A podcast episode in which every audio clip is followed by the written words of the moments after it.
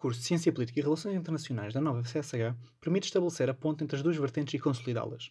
Estuda como se forma um Estado e o seu funcionamento, bem como a relação que tem com os outros no sistema internacional.